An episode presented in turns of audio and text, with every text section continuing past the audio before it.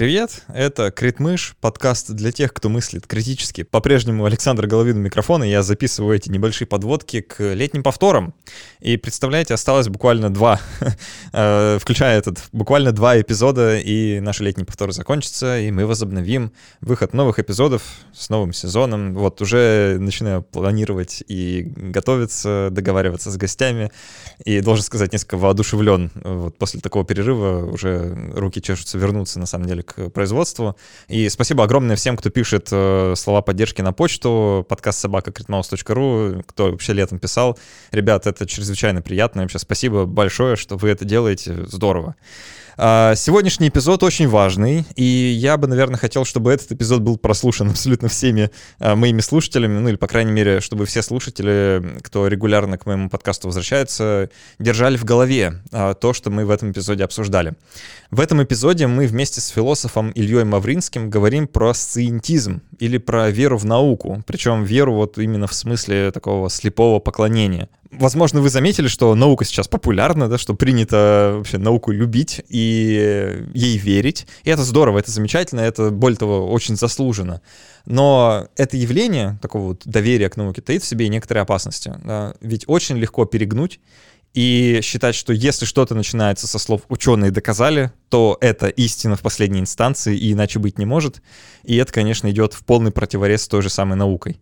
Вот об этом мы сегодня с Ильей будем говорить, будем приводить некоторые аргументы и размышления а, таких вот сcientистов, которые нам кажутся не вполне справедливыми. Будем очень много шутить по дороге, потому что Илья чрезвычайно харизматичный а, и обладает очень приятным чувством юмора, так что скучно точно не будет. Ну и, конечно же, мы публикуем этот э, эпизод вместе с расширенной версией, с послекастом, где мы еще на вопрос патронов отвечаем. Мы там успели и про свободу воли, и про что только не успели. В общем, очень много всего. А, поэтому дослушайте обязательно до конца, и после финальных титров а, послушайте то, как мы отвечаем на вопросы наших патронов. Вот, совсем скоро уже услышимся в новых эпизодах. А, а пока желаю вам приятного прослушивания.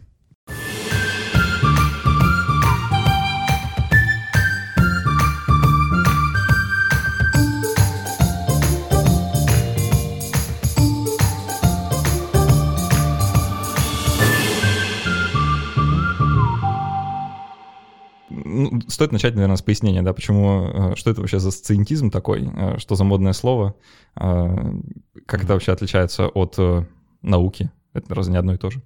Ну, смотрите, синтезом производная от науки, понятно, что каль, ну, не калька, а производная от латинского scientia наука, но, вообще говоря, сциентизм — это скорее общее название, если угодно, ярлык, да, способ идентификации, но не самоидентификации. То есть, вообще говоря, мало кто скажет про себя «я прям сциентист».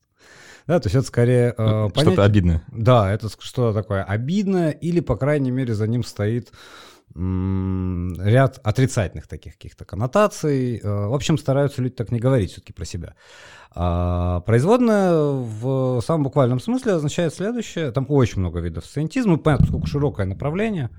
И в этом широком направлении – никто себя так не называет, то, соответственно, нет задачи четко совершенно сказать, сcientism это. Вот если вы, скажем, занимаетесь каким-то научным направлением, да, то у вас есть задача сказать, что же такое все-таки там ваши генетические исследования и так далее. Вот, поэтому, в принципе, в самом общем виде можно было бы сcientism ввести как такую веру в науку, в то, что наука э, является, во-первых, доминирующим э, социальным, культурным, каким угодно институтом, сама себе заменяет все другие формы знания, то есть она сама себе религия, сама себе этика, сама себе вот все, что хотите. А, и, соответственно, будучи доминирующим, заменяющим все остальные формы знания, она единственная, э, то есть наука единственный институт социальный, который претендует на истину и которым нужно руководствоваться ну, во всех действиях от самых банальных, там, типа мытья рук, да, перед едой до самых-самых больших, когда вы там вот думаете над какими-нибудь сложными вопросами. А, второе, поскольку это да, не направление научное, не, на, не, не какое-то идеологическое и так далее, то это скорее общее название для большого количества разных совершенно воззрений. Они полярные, что важно. Да? То есть, э, и тут очень важная тема есть, сразу могу сказать, тема редукции. Э, потому что, смотрите, вот если мы с вами проведем такой мыслительный эксперимент, выйдем на улицу, скажем мы сейчас с Александром, и будем всех попавшихся людей ловить и говорить, назовите нам, пожалуйста, примеры наук. Ну, просто вот ради интереса. А, с большой вероятностью, вот все мы понимаем, что нам скажут математика, физика, химия. Вот точно совершенно не лингвистика, э, история, там, ну вот что-нибудь такое. Да? Психология. Психология, филология. Разве что психолог попадется. Да, то есть вот, ну, понятно, что будут какие-то расхождения, естественно, не стопроцентный будет результат, но таким не бывает вообще в, там, где люди могут выражать Ни в физике, ни в химии. Да, нигде. А вот, а то есть, смотрите, это очень показательная вещь. Да, то есть что мы делаем? Мы как бы говорим, наука превыше всего. Ну, допустим, возьмем самый простой лозунг сциентистов. И тут же производим неявную редукцию науки к э, так называемым естественным наукам. А, да. То есть наука-то это не все вот это Конечно, вот да. ваше гуманитарное. Естественно. Ну, какая филология наука, да? Или как вот, смотрите, говорил Резерфорд, это очень известное высказывание, его очень любят цитировать всегда с иронией, конечно. Ну, то есть я, честно, не видел ни разу человека, который бы серьезно вот прям сказал, вот как говорил Резерфорд, но звучит буквально так. Все науки делятся на физику и коллекционирование марок. Ну, как бы вот, вот, ребята, вот, ну, это сcientистская, ну, одна из э, очень крайних, конечно, сcientистских позиций, да. Вот смотрите, это первая редукция, но ведь на ней все не заканчивается. Почему? Я случайно даже Резерфорда вспомнил. Потому что когда мы с вами начинаем, опять же, вот пройдем дальше, мы, допустим, с Александром упорствуем, и, значит, начинаем спрашивать людей, э, хорошо, вот, значит, математика, физика, химия, ну, математику оставим в стороне, там сложная все-таки история, а вот, значит, физика, химия, вот, вот как вы представляете себе науки? Ну, вот опишите их, вот что они делают. И вам э, начнут описывать там, ну, вот, э, то, что скорее всего, почти в большинстве случаев, скажем так, будет соответствовать физическим моделям познания. То есть естественные науки редуцируются к физике. Понимаете, да? Второй этап редукции. То есть уже не просто все науки есть, там просто биология, физика, э, химия и так далее. Ну, собственно, физиков тоже такая позиция есть, что химия — это порченная физика. А, ну да, да. Это, да. А, если начать упрощать, то понятно, что биология — это физика, которая движется, или, или даже да, нет, да, да. А, там растет почему-то. Химия — это угу. просто какое-то непонятное ответвление, да? да. То есть, смотрите, и вот, вот второй этап редукции пошел. Вот, вот очень классный, да? То есть, все, наверное. Он даже понятный в целом. Да, в целом понятно, очень естественно. Логично. Ну, как бы да, причем мы же все в, школе, в школе-то физику учили. В чем проблема? Пришел в лабораторию, две тележки столкнул, на красочку посмотрел, молодец. А, соответственно, смотрите, и на этом тоже все не заканчивается. То есть это а, редукция, которая многоступенчатая, мы ее производим как-то разом, так схлопываем, у нас все хорошо вроде бы. А, мы вот, смотрите, всю науку свели к естественным наукам, естественные науки свели к а, собственно говоря, физики. А дальше мы делаем еще одну э, редукцию, уже совсем кошмарную, и вот это, собственно, то, за что критикуется сциентизм, почему он ругательное слово. Да, потому что мы после того, как все науки свели только к физике, э, мы начинаем сводить к физике все явления. Ага. Мы говорим, что вообще нет никаких нефизических явлений, то есть все, что нам кажется, на самом деле, ну вот там, если сознание, то э, нейрончики летают, если э, биология, то э, те же самые нейроны, уже не нейрончики, там элементарные частицы, которые организуются в атомы, атомы в молекулы, молекулы в клетки, клетки в организмы, ну и так далее. То есть вот-вот пошла программа вытащить все из э, там, уже совсем узких областей физики, там теории поля, там квантово-механических взаимодействий, самые сложные феномены в скобках заметим, ни один э, квантовый механик такую задачу вот всерьез бы не ставил перед собой, да? А, сейчас я поставлю эксперимент по квантовой механике и при, объясню природу сознания таким образом. Ну, да? конечно, да. Сложно представить. То есть вот квантовой механики, если он ученый действительно, да, э, он может исходить из принципа редукционизма, да, э, но он при этом понимает, что этот принцип очень сильно ограничен, да, как минимум в мощи. Ну, то есть известно, да, что для того, чтобы написать уравнение воды, не хватит атомов во Вселенной. Ну, так вот, мелочь, конечно, но приятно. Поэтому говорить, что мы сейчас можем написать какое-то ультрауравнение, да, и рассказать заранее все, что мы с Александром скажем вам в ближайшие там сколько, час, ну вот ни один физик всерьез не решится, даже если он вообще сcientist-scientist, то есть он Резерфорд. А, ну, вообще вот так вот издалека кажется, э, я просто не так уж часто про вот эту всю э, физическую картину мира думаю, но тем не менее, э, вроде бы кажется, что действительно, ну все же вокруг состоит из атомов, мы это вроде знаем плюс-минус достоверно, да, и как-то можем это все редуцировать до какой-то понятной вот нам картины, да, что описывать движение частиц, ну вроде бы вот, ну, вот частица, вот движение, вот вза взаимодействие, вот результат.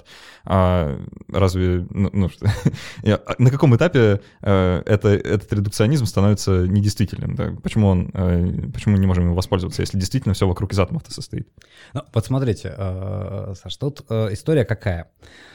Uh, у нас вот ваш вопрос, да, он очень uh, зависит от того, на каком uh, уровне мы хотим разговаривать, да, то есть есть, просто действительно, если мы берем, скажем, такую область, как там эпистемология или философия науки, то, во-первых, есть общее, ну, понятное дело, эпистемология, или даже теория познания, да, и там будет один порядок критики этих аргументов, он, к слову сказать, этим аргументам уже порядка 300 лет, и, в общем, они приняты большинством, даже самих ученых, э, большей их частью. Вот. Есть, соответственно, смотрите, этап уже непосредственно методологии, то есть когда мы вот с вами, допустим, оба физики пошли ставить какой-то эксперимент, э, да, и что тогда мы будем делать? Как нам отобрать адекватные методы от неадекватных? Потому что если мы неверно ставим задачу, то мы с вами просто убьем море сил на то, что вообще не стоит э, да, решения. Мы заведомо ее не решим. Есть, соответственно, смотрите, уровень уже разговора о э, оценке, экспертной оценке результатов.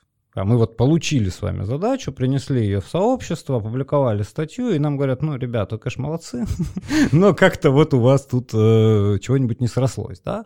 Смотрите, на уровне м, общих, это я попробую кратко, нужно тут, да, говорим в свободном, в общем, режиме, поэтому будем друг друга перебивать, э, шутить и так далее, э, вот. Но смотрите, в общем э, формате как это выглядит? Ну, то есть даже посмотреть на современный квантово-механический эксперимент. Вот если не фантазию включать, да, а просто вот в реальность. Вот что мы с вами увидим, приезжая там, не знаю, в ЦЕРН? Ну, мы увидим огромное количество оборудования. Ну, понятно. А никакие элементарные частицы ни глазами, ни в микроскоп, никак иначе увидеть не получится. Ну, самым буквальным образом, да. А, они, то, с помощью чего мы в том числе видим, не выйдет. Да, а дальше, то есть смотрите, что мы, значит, видим глазами. Ну вот если идти от опыта. Глазами мы видим море оборудования, а, что там происходит? Нам даже могут объяснить, что, как устроен ускоритель, как один поток частиц направляется на другой поток частиц. Окей, я нисколько не собираюсь воспроизводить вам механику самого эксперимента. А, да, важно только то, что, смотрите, мы на экране видим цифры. Ну, какие-то. Да, и эти цифры мы интерпретируем каким образом? Вот эти цифры показывают нам, что мы поймали бозон Хиггса. Примерно в 2011-2012 году это случилось. А, все замечательно. Теперь давайте посмотрим на это же. То есть, причем самое смешное, что это описание э, не философское. Это описание, с которым согласится любой просто добросовестный физик. А, откуда, то есть, э, на чем все это строится? У нас есть некоторая базовая теория. Да, э, неважно, какой из версий квантовой механики вы пользуетесь, у вас какая-то она есть. Да? А эта теория а, определенным образом описывает некоторые процессы. Заметим, в скобках процессы ненаблюдаемые. Это важно. Нигде вы их не увидите. Да, дальше вы под эту теорию собираете э, определенного рода конструкцию, очень сложное, очень дорогое и так далее оборудование, долго настраиваемое, совершенно нетривиальная задача, э, очень научная, да. И э, дальше вы что делаете? Вы смотрите, насколько оборудование даст вам результат, который предсказывает вашу теорию. Выходим ли мы за границы самой теории? Ну, конечно, нет. Ну, конечно, нет. Мы изначально, да, построили оборудование, чтобы вот в рамках этой теории что-то показать. Да. да. То есть в этом смысле, смотрите, что показывает квантово-механический эксперимент. Он показывает важнейшую вещь, да, что наши способы объяснения согласованы между собой. То есть внутри них нет противоречий, ошибок, чего-то еще. Класс. Это важнейший инструмент теории. А означает ли это ее истинность или то, что так на самом деле устроен мир? Ни один физик, э, ну, где-то с середины 18 века так вам не скажет. ну, серьезно. Он скажет, нет, ребят, смотрите, есть разные способы объяснения. Да? И мы даже, ну, на истории, скажем, 20 века, видим это классно. Ну, вот, например, знаменитый, все любят приводить в пример, да, а, опыт Майкельсона Морли. Вот была теория эфира, да, Майкельсон Морли, да, два таких, как обычно нам рассказывают, это очень интересно до тех пор, пока не смотришь, что это сам за опыт, э, выглядит прямо фантастически красиво. Это, собственно, то, что лежит в основе таких наивных сcientific объяснений. Вот была теория эфира. Майкельсон Морли, два физика, они решили проверить теорию эфира, придумали очень сложный эксперимент, поставили эксперимент, результаты, извините, не сошли с теории эфира, и они отказали, ну, они доказали, что никакого эфира нет, нет никакого звездного ветра, ну и поехало. ну, это замечательная совершенно картинка, есть только одна в ней проблема. В ней ничто не соответствует действительности. Во всем остальном картинка замечательная. А почему? Потому, нет, смотрите, то есть э, Майкельсон Морли действительно, э, ну, во-первых, э, хотели не проверять теорию эфира, а хотели уточнить целый ряд параметров. Ничего проверять там вообще трудно представить себе, на самом деле, в более или менее современной науке за последние 150 лет любого ученого, который решил бы проверить теорию. Там такое количество положений, что проверить теорию ни в каком эксперименте вообще, ну, это, это, то есть это еще один миф, так не бывает. А результаты, что важно, а, был не один эксперимент Майкельсона Морли, а был, была целая серия экспериментов, которые длились э, несколько лет. Почему несколько лет? Потому что никто не знал, как интерпретировать результат. Не потому, что все поняли, ой, нет солнечного ветра, нет эфира. Ничего подобного. Может, что-то неправильно настроили, не так повернули. Конечно. Или, э, ну, и даже когда поняли, что все так, и там эксперимент усложнили многократно, и бог знает, что еще сделали, и все, все вроде бы нормально, то те э, данные, которые они получили, вообще невозможно было никак нормально интерпретировать э, по очень простой причине. Будете смеяться. Потому что модель теоретическая, вот к вопросу о том, что мы выходим ли мы за рамки теоретической модели. А модель теоретическая была очень э, простая. Что у нас есть атом, э, этот самый атом это какая-то частица, ну, грубо говоря, шарик. Люди думают часто в картинках, это нормально. Вот какие-то есть шарики, и, соответственно, нужно э, объяснить, э, у этого шарика есть параметры, типа масса, энергия, скорость, бла-бла-бла, а, и нужно объяснить, как этот шарик себя ведет. Например, что, чтобы совсем конкретно, была такая теория, еще раз, научная теория, это не шарлатаны, не жулики, это люди, которые с Эйнштейном работали, да, э, которая, собственно, говорила, что если шарик движется по ветру, он должен сплющиваться, ну, сплющиваться, у него же действует что-то, а если против, то, наоборот, расширяться. Эйнштейн? Логично. Вообще логично. То есть полное соответствие с нашим обычным опытом. Ну, класс. А да, Эйнштейну в этом смысле принадлежит совершенно фундаментальная э, интуиция, это не открытие. Он просто предположил, что если э, массы покоя нет, что если вот то, что, с чем мы работаем, не имеет массы покоя. Собственно, запрет применения классического понятия массы к элементарным частицам и всему, всему остальному, э, ну, понятно, привел к теориям Эйнштейна, он позволил впервые объяснить эксперименты Майкельсона Морли. И уже только поэтому просто-напросто туда не то чтобы не монтировалась теория эфира, он просто оказалась не очень нужна, само понятие эфира. Ее, собственно говоря, никто никогда не опровергал, не отбрасывал. Ну, э, вот это, вспоминаю э, Куна, которого мы периодически поминаем в подкасте, что новая парадигма просто появилась, да, на смену старой, и как раз э, накопившиеся аномалии да. смогла объяснить. Да, то есть просто-напросто предложили другой, абсолютно другой порядок объяснения. Ничего не случилось со старой парадигмой. Да, абсолютно ничего. Не было такого момента, в который все вдруг физики проснулись с утра и осознали, нет эфира. Боже ж ты мой. Ну, да, Некоторые еще не проснулись. Да, Некоторые еще не проснулись, да. Вот, то есть, смотрите, это очень показательная вещь, да. А в этом смысле э, на уровне теории познания важен, в, очень важный тезис, да, который э, анти, синтезы, конечно, игнорируют. Звучит очень просто, да. Э, мы, вообще-то говоря, да, э, не отвечаем на вопрос в познании, в том числе в научном, как устроен мир. Мы, э, да, э, спрашиваем себя, как согласовать наши разные действия, активности, все что угодно.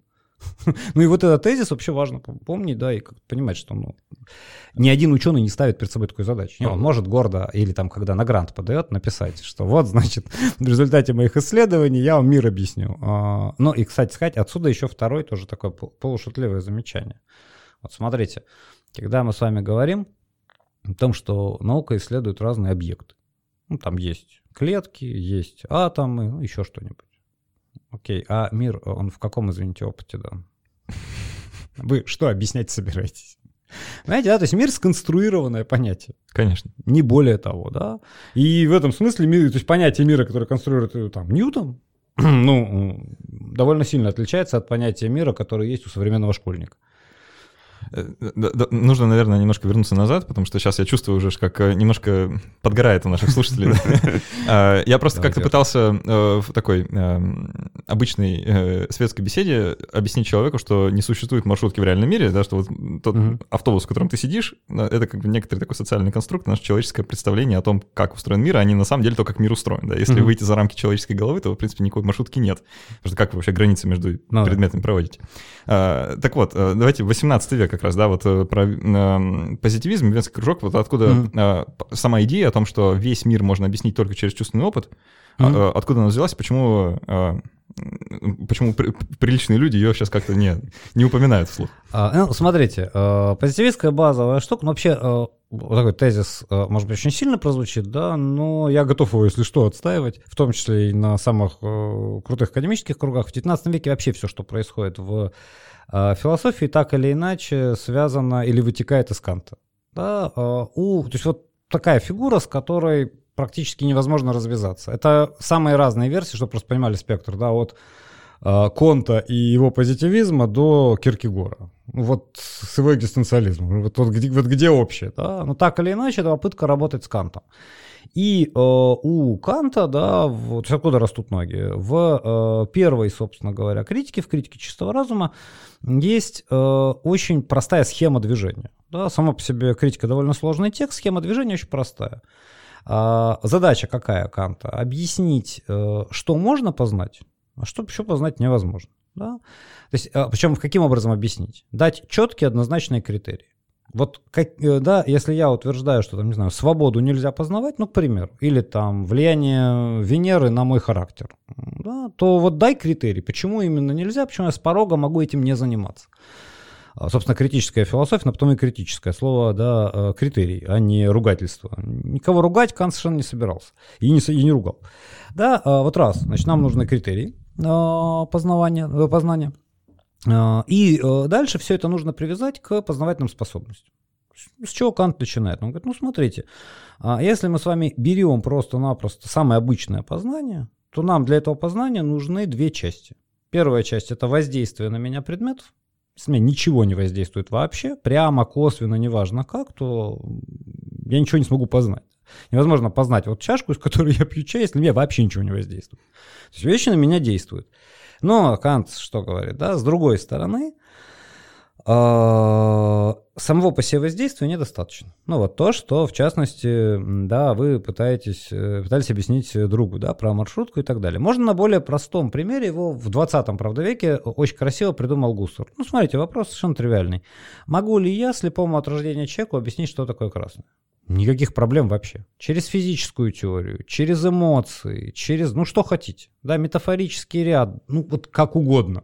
Это может быть сколь угодно точное объяснение. Чего не произойдет, да, если слепому от рождения человека возвращают зрение. Он не идентифицирует красное. То есть он в буквальном смысле, да, не узнает его. Это, собственно, это различие между смыслом да, и объяснением. Там есть э, очень э, красивый мысленный эксперимент про девушку Мэри, которая вот э, изучает э, цвета, и она специалист mm-hmm. по красному цвету, но при этом живет в доме, где нет красного цвета, и потом она выходит на улицу и впервые в жизни видит красный. Mm-hmm. А получает ли она какое-то новое знание в виде... Ну вот да, это то, что, собственно, аналитическая философия, это дальше переводит этот же гуссерлевский аргумент, ну как бы на современные, да, аналитические рельсы. Совершенно верно. Да, то есть в этом смысле это такое базовое, фундаментальное различие между объяснением и смыслом. Это, кстати, мы на себе можем постоянно ловить. Ну, то есть а, довольно часто вроде бы все понимаешь мозгами, как мы говорим, у есть такая устойчивая конструкция. Мозгами я все понимаю. А потом переживаешь опыт. И понимаешь, что вроде бы объяснение-то осталось то же самое, но все, картинка поменялась радикально. Да? Ну, можно сотню раз прочитать и посмотреть там опыты из записи съемок людей, которые прыгают с парашютом, да? угу. думать, что при этом у вас появился какой-то чувственный опыт проживания этого самого явления, это ну, довольно наивно. Ну, да, совершенно верно. То есть в этом смысле это э, буквальная вещь. И Кант, собственно говоря, да, первый, кто говорит, недостаточно. Чем недостаточно даже на уровне восприятия. То есть если у вас просто на вас действует, э, да, вещи, то никакого восприятия даже, банально, вот-вот столы, стулья, маршрутки у вас никогда не будет. Да, для этого нужна вторая часть, то есть активность нашего с вами э, рассудка, как ее Кант называет, способности, э, сознания, э, который просто-напросто это обрабатывает, отфильтровывает и так далее. Ну, понятно, что из всего, что есть в моем зрительном поле, да, 5% мы с вами, пардон, воспринимаем. Куда 95 деваются? Ну, они отфильтровываются, да. А, точно так же, когда мы идем там по улице, э, мы, конечно, видим трещины на асфальте, но попробуйте вот вспомните, какова была форма трещин, которые, да, ну вот мы проходили. Ну, едва ли. Если она с чем-то не удивила, не привлекла внимания, если вы не сделали ее предметом. То есть все э, уровни, да, э, сборки от банального восприятия до самых сложных конструктов, там участвует сознание. И Канта что делает? Он показывает, что это не значит, что все субъективно и ничего знать невозможно. Говорит, да наоборот. То есть способы, которыми сознание упорядочивает опыт, Абсолютно объективно. Хочу я или не хочу, а воспринимаю я предметы только в, в пространстве и времени. Там причинно-следственная связь, есть не механизм таких-то объяснений, там, и так далее, и так далее, и так далее. Никакой передачи не хватит, чтобы рассказать э, 800-страничный труд. Да, то есть это последовательные схемы, которые Кант рисует. И тогда смотрите, что происходит. А Кант говорит, ну вот э, в этом смысле мы описали, только первая э, часть э, кантовской критической философии, он говорит, вот мы с вами описали что? У нас есть вход, да, вещи должны на нас воздействовать. То есть это значит, что мы имеем дело с э, опытным познанием. Опытное познание маркируется очень просто. Находится в пространстве и времени. И у нас есть вторая граница. Да? То, что может быть упорядочено с помощью вот наших способностей, нашего рассудка. И отсюда очень простая, смотрите, штука. Свобода находится в пространстве и времени. А Бог, а бессмертие души, ну, понимаете, да? да? То есть нет, причем, ну, допустим, в случае с Богом в христианстве это вообще догма, да, Бог не находится ни в каком месте принципиально, да, и время для него не течет. Ну, например. А, соответственно, с помощью опыта познаваемо? Скажет, нет, конечно. Ну, то есть мы описали, что можно познать и на каких условиях. В эти условия не вписывается, ну я просто беру так, Бог, свобода, бессмертие души. К слову сказать, не вписывается вопрос, бесконечно делимо пространство или не бесконечно. Нет, ребят, тоже не работает. То есть там огромная часть критики посвящена просто конкретному разбору конкретных вопросов. Кант, кстати, блестяще знал естественной точной науки. Даже имеет достижения. То есть у него там была даже теория, допустим, о возникновении Земли кантовская а, которая, понятно, сейчас уже не релевантна, естественно, современным геологическим теориям, но вполне себе изучается как отправная точка. То есть он блестяще знал, о чем говорит, тоже важно понимать. И тогда Кант двиг, начал двигаться дальше. Ну окей, мы описали опытное познание, есть ли что делать? То есть можем ли мы что-то делать с такими предметами, как свобода, с такими предметами, как, например, прекрасное, и так далее, и так далее, и так далее. И Кант разработал для них Э, механизмы, да, но соблазн, которым воспользовался Конт, был велик. Если точно я могу знать только то, что в опыте, так давайте выкинем все остальное. Ну, вот зачем вам, оно нужно? Зачем оно нужно, да. Мучиться там, вот, прекрасное, возвышенное, там, какую-то свободу говорить, да ладно, вот я точно знаю, что чашка стоит на столе, это факт, от этого факта давайте плясать. Чашку я могу да, как бы абстрагировать до тела, стол до поверхности, тело давит на поверхность, ну и дальше поехало. А отсюда, собственно говоря, проект, да, э, он же так это и описывал. То есть мы все время, говоря о позитивизме, забываем, что это э, так называемый там закон трех стадий. Э, это закон, который описывает наше с вами познание в историческом ключе. То есть Конт объясняет это, это, кстати, очень близко такому наивному вот нашему с вами бытовому, я бы сказал, позитивизму. Как это выглядит? Но когда-то люди э, объяснять могли мало, науки было мало, э, и тогда они все объясняли мифами. А, ну, куда деваться? Ну, что-то да? надо было делать, да. Ну, что-то же надо mm. было делать, да. Поэтому придумали мужиков на облаке. Вообще, на самом деле, такого тоже никогда не было, но это уже детали. а, вот. А потом они... Э, в чем проблема, да? Пока объясняешь мифы, объясняя э, мифами всю действительность, объясняешь отдельные явления. Ну, вот там, как рис сажать, как там участки делить и так далее. А, ну, люди-то развиваются, мифов становится много, нужна теория. Тогда появилась теология. Ну, то есть такая монотеистическая религия, к ней теология, и вот она, значит, объясняла все подряд. А, ну, этого тоже недостаточно, и тогда появилась метафизика, которая все это как-то формализовала, свела к каким-то общим принципам, и вот, значит, у нас появилось метафизическое знание.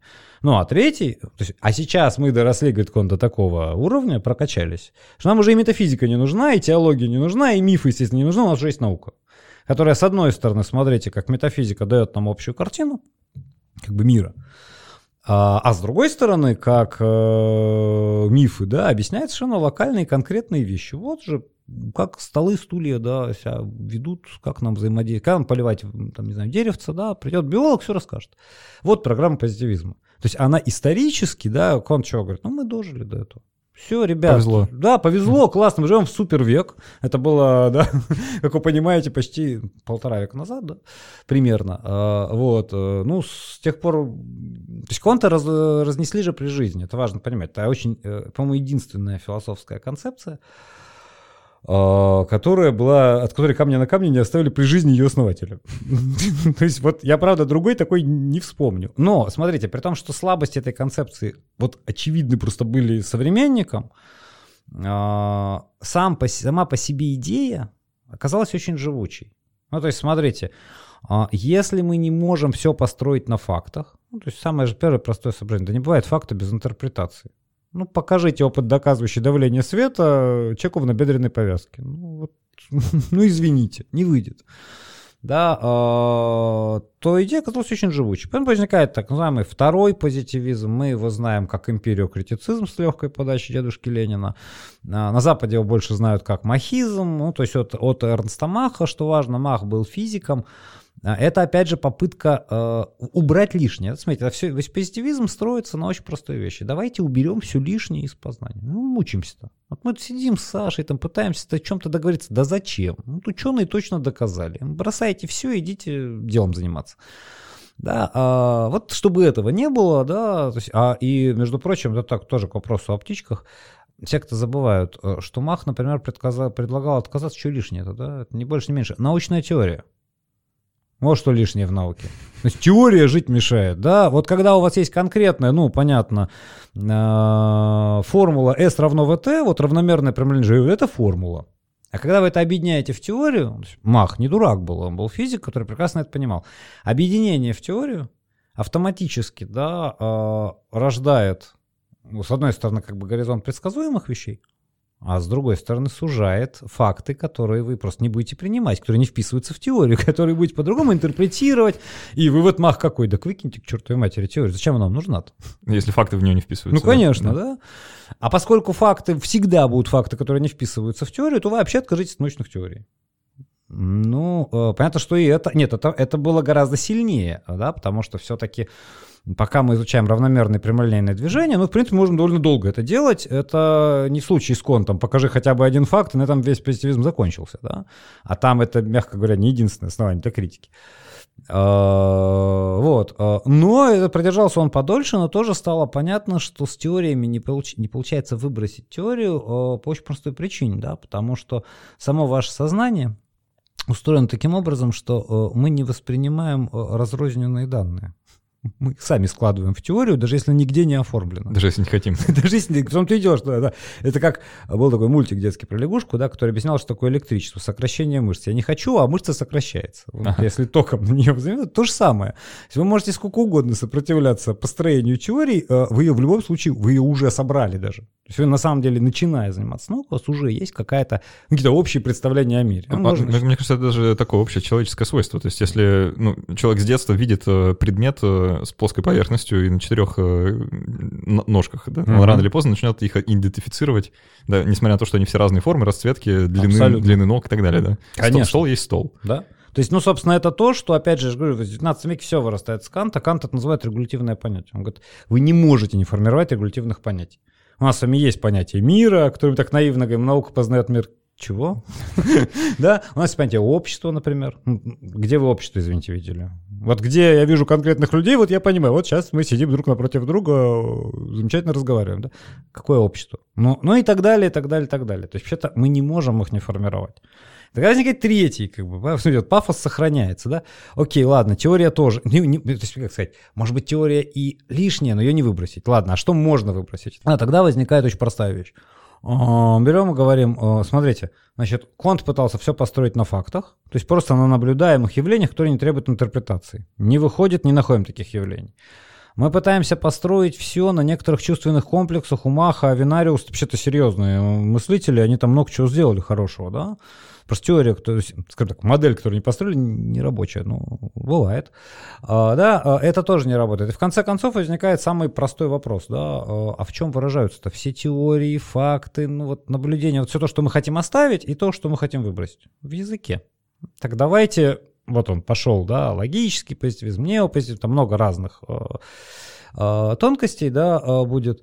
То есть, ну, что сделаем? Давайте выработаем просто язык, на котором однозначно я, сидя напротив там, Александра, могу послать ему сообщение, и он его однозначно, неважно, знает он, о чем я говорю, не знает, идентифицирует, поймет, рассмотрит и так далее. То есть сюда входит очень много всяческих теорий, там и логический атомизм и так далее. И для этого нужно что сделать? Нужно разобраться с логикой, нужно разобраться с самим языком и так далее. А главный враг – и чего избавляемся-то тоже, да? То есть вот кто против кого? Да очень просто, метафора.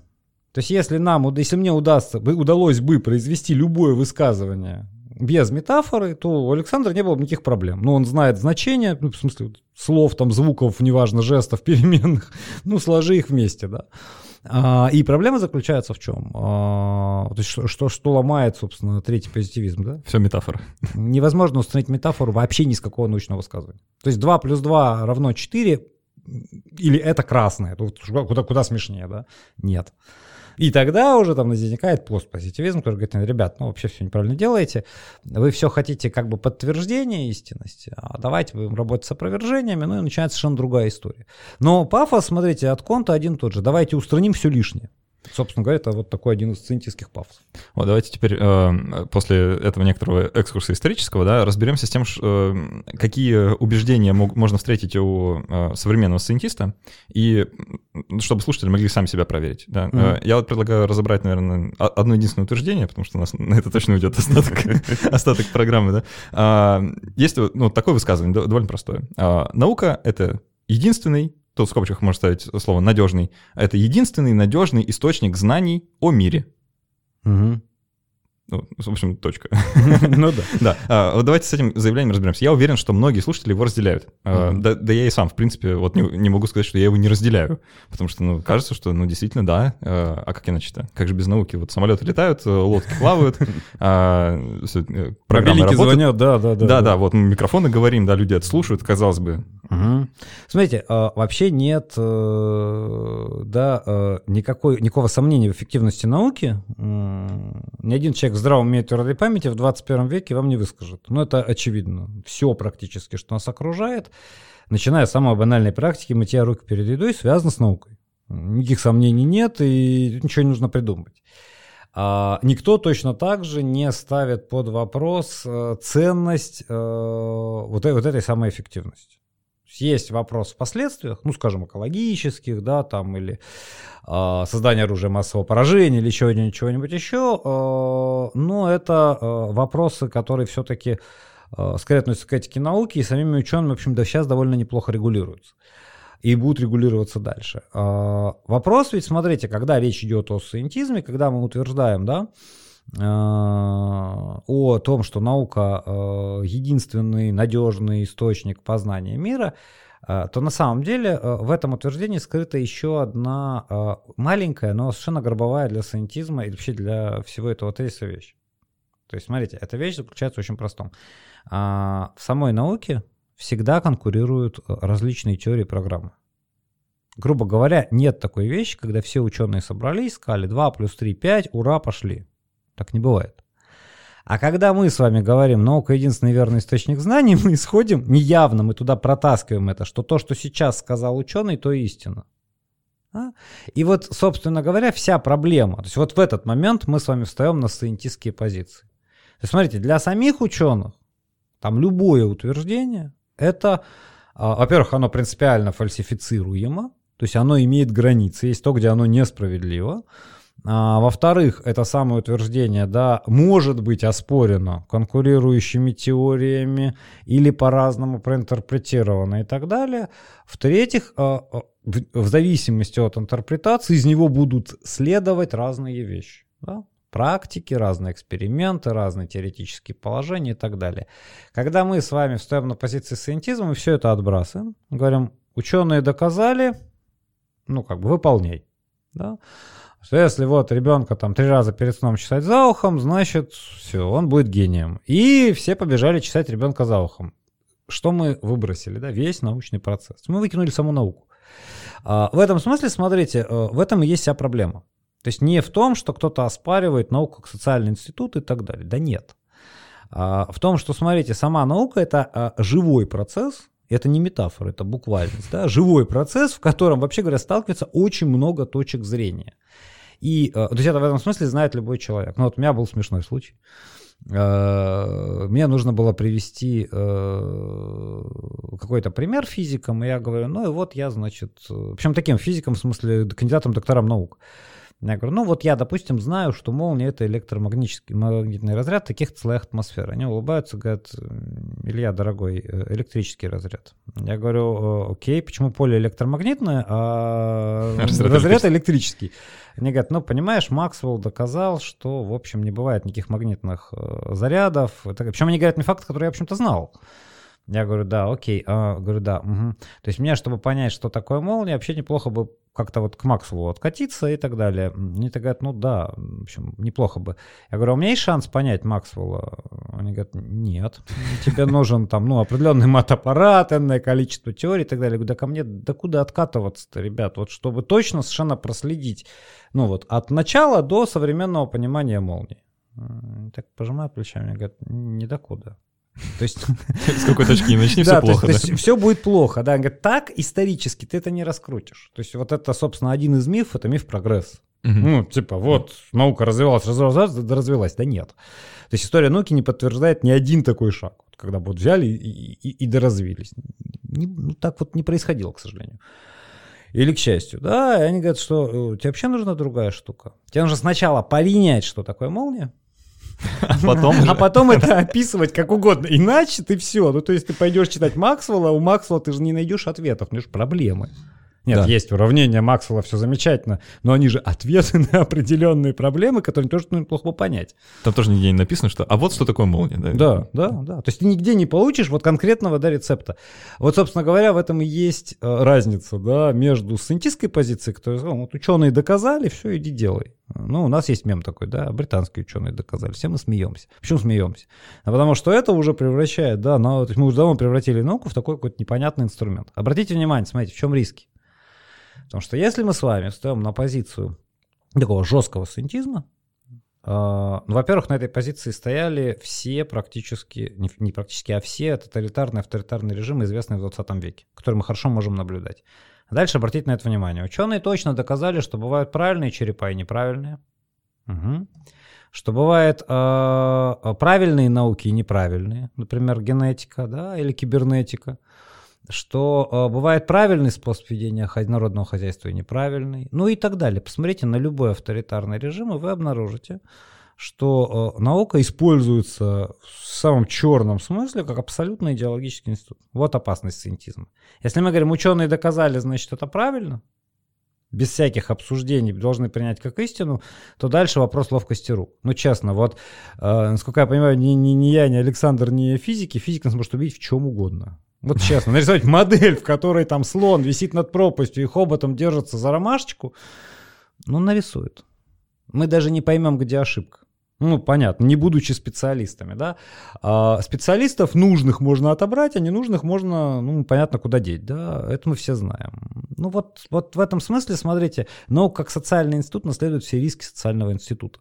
И не только бонусы, да. Поэтому, собственно, антисциентизм критикуется. Не потому, что кто-то там сомневается, потому что наука — это хорошо. Это отличная вещь. Я сам наукой занимаюсь. Меня вот в этом смысле, кстати, всегда забавляют люди, которые а, при любом там зарождающемся споре в интернете, они начинают кидаться ссылками там, угу. на PubMed, да, на какие-то исследования, а, при этом абсолютно упуская из виду тот факт, что подобрать исследование, подтверждающее э, вашу точку зрения, абсолютно легко. Оно может быть абсолютно любой. Исследований куча, да. они все разные, разного качества, разного уровня э, адекватности, да, вообще, абсолютно, про, да. про все что угодно. Это у меня был другой случай с физиками. Они меня периодически веселят. Мне нужно было привести пример бредовой теории. Ну, так вот, сходу... Физической? Нет, ну, просто а, я говорю, ну, вот, вот, говорю, смотрите, придумаю какую-нибудь теорию, э, там, черных ботинок. Ну, например, как каждый раз, когда я одеваю черные ботинки, идет дождь, мне говорят, ну, это не бредовая теория, даже э, базу эмпирическую соберешь. Тут я вот начинаю вести как уже сcientist, такой позитивист уже, такой, не, подождите, ребят, ну, это же элементарно совершенно. Ну как я соберу базу? Я одел черные ботинки, дождь не пошел. Все, говорят, никаких проблем. В сезон э, тропиков, э, дождей в тропике отправляешься, одел черные ботинки, идет дождь, а потом уехал случайно. Вот ну, тебе билеты так купили на входе, на выходе. Я продолжаю на говорю, не-не-не, подождите, ну, ребят, ну вы что, как бы, окей, но меня же можно всегда привязать к батарее, не давать мне давать никакие черные ботинки, рано или поздно пойдет дождь, но очевидно, что как бы это ни при чем. Мне говорят, не, ну, дорогой, ты наивный какой. Говорит, во-первых, расширяй теорию, Уточни понятие ботинок, дождя. уточни понятие черное, уточни понятие дождя, а потом докажи, что никто в этот день не одевал черные ботинки. И даже если, я говорю, ну как, ну в конце концов камеру можно поставить в каждом, говорит, ну докажи, что во всей вселенной никто никогда не одевал черных ботинок. Понимаете, да? Они говорят, нет проблемы-то. То есть важно, в этом смысле это важно, наука — это методология в первую очередь, а не какой там набор истин прописанных. Вот, кстати, а, про методологию, возвращаясь к этому э, высказыванию, которое я зацитировал, да, что наука — это единственный источник, э, источник истинных знаний о мире или uh-huh. достоверный источник знаний о мире. А, тут вот когда это высказывают, обычно, если начать раскручивать, бывает вспоминают про вот этот научный метод с большой буквы э, метод. Да? Метод, да. При, при этом тоже абсолютно упуская из виду, что в любой науке он отличается от соседних наук, вплоть до неузнаваемости узнаваемость абсолютно. Угу. А, и... Даже до противоположности. Да.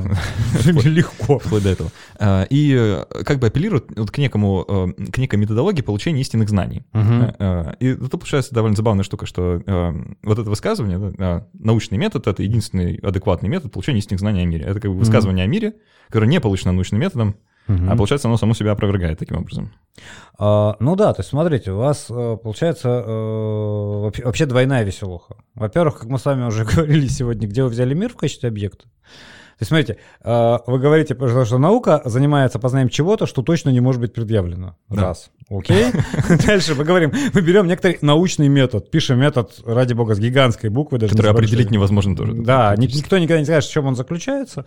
Ну, ну, как бы, окей, ладно, допустим, он даже у вас есть. То есть правильная да, последовательность действий, которая гарантированно ведет вас к чему? К слову сказать. То есть что получается в качестве результата науки, да? Ага. Ну, вот э, истина. Ну, многие так думают, правда. Это, это правда, да. То есть многие так думают. Э, и в этом смысле, смотрите, опять же, э, ну вот э, э, есть энное количество концепций истинности, последовательно возникающих, да. Почему? Потому что, смотрите, вот есть такое классическое определение истинности. Э, да, истина есть соответствие познания предмету. Вот то, что обычно в головах у подавляющего большинства людей, у нас так в школе просто учат. То есть ничего плохого не хочу сказать про подавляющее большинство людей. А, в этом смысле, смотрите, это очень простая штука. Соответствие познания предмету есть истина. А теперь представим себе простейшую ситуацию. Я прихожу к алхимику в 15 веке. Он мне говорит, вот внимание, просто на ваших глазах произвожу объяснение, причем самое что, что реальное объяснение. А, в мире действуют принципы гармонии, симпатии и так далее. У тебя, дорогой, простуда. Простуда – это жар в крови. Поскольку в мире действуют принципы гармонии, симпатии и так далее, подобное нужно лечить подобным. Кровь – это белые тельца и красные тельца. Найдем что-нибудь похожее? Хм, малина.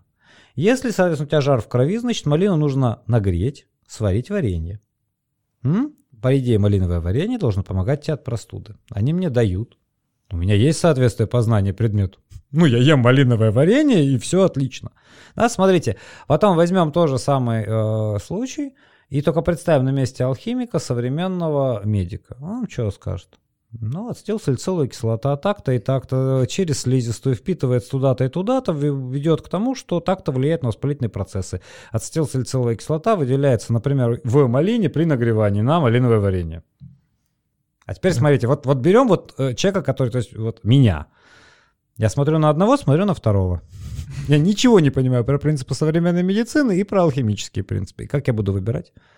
Вот смотрите, вот, вот это очень классный пример, который показывает, да, что э, истина, э, вот если мы говорим, вот, вот наука получает истину, да, э, с этим, опять же, не нужно спорить, хотя на самом деле на нее уже не претендует лет сто как, но дело вообще не в этом. То есть мы хотим понять, истина это что? Не нужно путать истину с результатом. Вот результатом алхимик давал нормально все. Ну, иначе бы алхимиков не существовало, себе ничего не могли предложить, да. А, или истину с эффективностью, тоже бывает. Мобильники звонят, никаких вопросов нет, да. А, это не отменяет того, что там идут процессы, относительно которых ученые не могут договориться, да. А, или а, мы можем путать а, истину, а, скажем, с нашей убежденностью. Вот смотрите, три разных совершенно вещи. Эффективность, результат, убежденность, да. А, в этом смысле, если мы спрашиваем себя, претендует ли наука на истину, в смысле на то, что она устанавливает окончательно бесповоротное положение дел, ну, честно, ну, лет 150, как ни один ученый это не претендует. Да нет, конечно. То есть любой современный там физик скажет, что да, вполне возможно, что через 30 лет над э, моими кварками будут смеяться так же, как мы сейчас смеемся над симпатией и гармонией алхимиков. Ну, теоретически да, Почему нет? Это, кстати, наоборот, может быть признаком э, таких э, лжеученых, да, или вот кто пытается спекулировать на научном авторитете, да, да если они заявляют, что вот они тут истину сейчас раскроют. То как раз, да, это скорее не научное знание, чем научное. То есть гораздо, ну, во-первых, смотрите, опять же, случай с методом, да, то есть э, любой метод имеет границу собственного применения. Если вам приходит человек и говорит, чуваки, я вам нашел универсальный метод, все, он кто угодно, только не ученый. Вы можете его послушать, это может быть дико интересно, увлекательно, с ним можно поговорить, его можно любить и так далее. Но только важно понимать, да, вот он не ученый в данном случае. Да? Совершенно спокойно. То есть это важно понимать. Да, метод всегда имеет границы. Да? А если вы говорите, что вы а, утверждаете нечто как истинное, смотрите, не истину, а истинное в науке, это значит только то, что ваши теории согласуются со всем тем, что вы можете получить из этих теорий. С экспериментом, который с ними связан, так далее, так далее, так далее. Никто в здравом уме твердой памяти не будет говорить, что все, дела обстоят так, точка. Это закончилось, к слову сказать, э, примерно тогда же, когда в физике появились Бор, Эйнштейн, Планк, в основном Планк и Максвелл. Вот, вот там э, вот эта парадигма, она просто сменилась окончательно бесповоротно. А, давайте под конец тогда разберемся вот э, с, как, с какой загвоздкой. А, несмотря на все сказанное, и несмотря вот на, казалось бы, там, mm-hmm. не, несколько сотен лет э, развития а, философии науки, да, и вообще там, а, философской мысли на тему того, как наука должна и не должна работать, что там, какие процессы происходят, mm-hmm. а, многие люди, а, так, так как сейчас есть некоторая такая мода на науку, да, и сам факт того, что мы записываем эту передачу, это тому подтверждение некоторое, да, что люди это слушают, и им интересно про науку что-то узнавать, такого, ну, я, я как-то вот на своей короткой жизни не припоминаю, да, чтобы такое было, правда.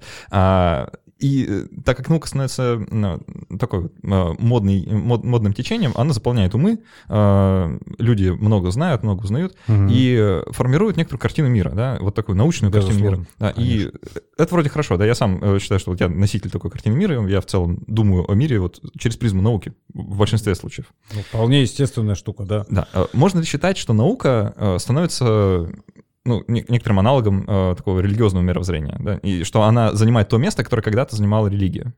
Ну, смотрите, э, ну, допустим, Конт, например, ровно так считал. Что ну, наука может заменить. Что, да. Еще, а, короче, да. что сам позитивизм это и есть религия новая. А, все, вот. вот ни больше, ни меньше. То есть все начинается как бы с этого. Э, и это, в общем, э, смотрите, да, а, дальше у нас опять же возникает очень простой, очень четкий вопрос. Вот как вот если мы хотим рассуждать как ученые, то наш вопрос он простой, да. Мы э, о чем говорим, когда говорим о религии? Если мы говорим о некотором универсальной модели объяснения, из которой произрастает большинство наших с вами практик повседневных, то наука давно заняла место религии, очевидно. Ну, вы не Господу молитесь, э, а руки моете перед едой, да? Нет, может, вы и молитесь при этом тоже. Но как бы, э, скажем так, подавляющее большинство людей руки моют, а вот молится все-таки не подавляющее, да? И в любом случае, э, молимся, не молимся, да, гигиенические процедуры соблюдаем. Э, то же самое священник, если у него, не дай бог, какая-то болезнь, да, принимает лекарство, а вовсе не говорит «сейчас, сейчас, я знаю, что делать», да? Вот когда так не происходит. А если мы с вами при этом да, смотрите, э, пытаемся понять сам смысл э, религии, скажем, да, ну, это совершенно другое открывает измерение науки, дико интересное э, в этом контексте, да, потому что, смотрите, ведь смысл, допустим, христианской религии, он очень красивый, вот без всякого даже, неважно, веруют там наши люди, слушатели или не слушают, но верят, да, это трансформация. То есть, смотрите, сам по себе это очень классно можно показать без всякого бога. Вот у греков было понятие, которое мы, древних греков, на русский язык переводим как покаяние. Ну, на европейский язык на все. В том числе и в христианстве оно берется ровно оттуда. Это понятие по-гречески звучит как метаноия. Метаноия в самом бук, просто буквальном значении это перемена ума. То есть, что говорят греки? Смотрите. А, и мы сейчас все будем узнавать себя без всякой религии. Они говорят, «А, по-настоящему покаялся не тот человек, который все волосы выдрал на голове, вспоминаете, представьте себе, не знаю, человека, у которого проблемы с алкоголем. Когда он выходит из э, своих проблем, он рвет все волосы на голове, плачет, рыдает, я никогда больше и так далее. Это не человек, который себя кроет последними словами. Представляете себе ту же картину, пожалуйста. Я был таким и таким и таким, никогда больше. Почему? Да, потому что вот пока человек все это делает, ну, то есть мы можем с огромной уверенностью сказать, ну... Вернется все. Вернется да. все туда, куда нужно. А, что значит человек раскаялся? Это значит, что он перестал быть тем, кто способен это совершить еще раз. Вот, вот в тот момент, в который я больше не могу, ну, например, там, не знаю, никогда не приходилось воровать, но в который сама мысль о воровстве вызывает у меня отторжение, я раскаялся в воровстве, если где-нибудь что-нибудь украл, да, а, и так далее. Сама, вот если, допустим, сама мысль о лжи вызывает у меня отвращение, то тогда я раскаялся в своей лжи.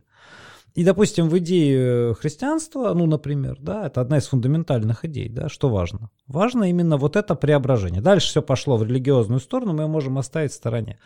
Но, смотрите, перебросим мостик к науке. То есть и христианство вырабатывало, каноническое христианство, способы вот этой трансформации. То есть как человеку стать тем, кем он хочет стать. Вообще-то я хотел бы быть честным, у меня что-то не получается, да? Как довольно часто там человек, у которого проблемы с алкоголем, очень хочет, как, как бы хочет бросить пить, да? А, и в этом смысле, смотрите, можем посмотреть, делает ли это наука. Вообще-то еще как, да? То есть человек, у которого да, формируется научное мышление, которое определенным образом начинает выстраивать свои взаимоотношения с другими людьми, с собой, со своим телом, с своим пространством, вот просто вот окружающим, да, внутри дома и так далее, и так далее, и так далее, да, этот человек ведь начинает себя менять. Собственно, отсюда критика науки, которая имела место где-то там с конца 19 века, была связана ровно с этим что изменения, которые претерпевает вот сам человек, входя в пространство научного мышления, несут в себе опасность. Понимаете? И э, ну, эту опасность мы в полной мере в 20 веке реализовали, да?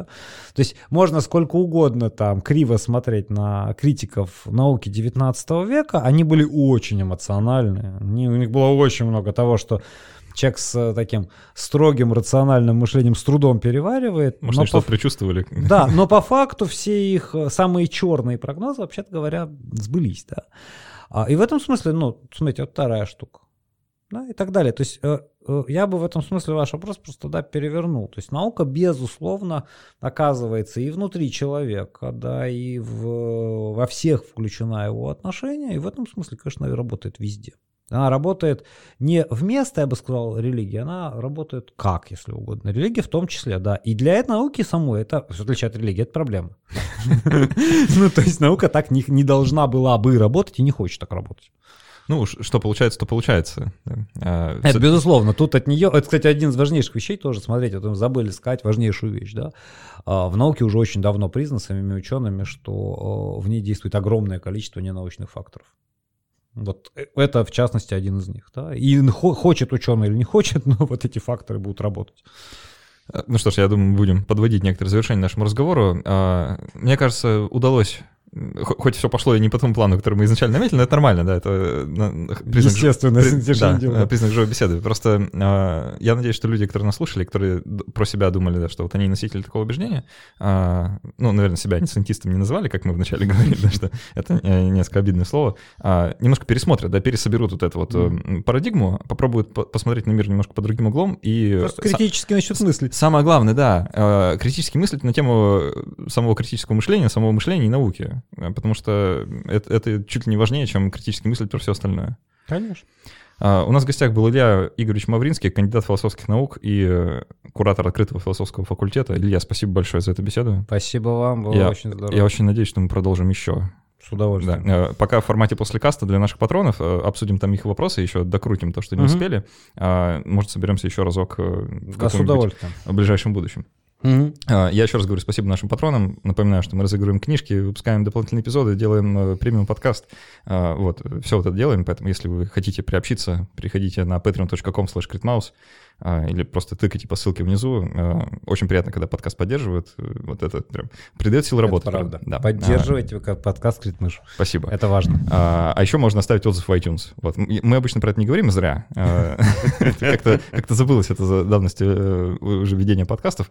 Оставляйте отзывы в iTunes, правда. Мы их читаем абсолютно все. Они никак не проходят мимо нашего поля зрения.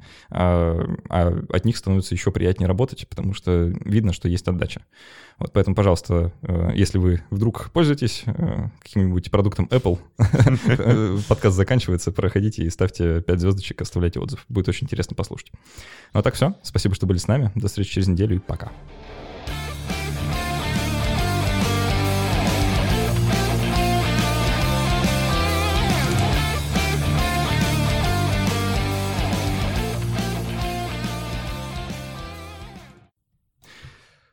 Да, прекрасно. А, Илья, давайте начнем дополнительную часть. Да, можно, ну, в принципе, наушники снять, наверное, если Ага. уже не очень комфортно. Да, Просто жар- жарковато, немножко Да, да. подышать надо, ага. А, Надо что-то с ним придумать, наверное. Мы тут обновили оборудование. Вот, э, Мгм. Сообщаю всем нашим патронам, что мы теперь пишем все на очень красивый пульт, который сверкает всеми цветами радуги и прям радует глаз.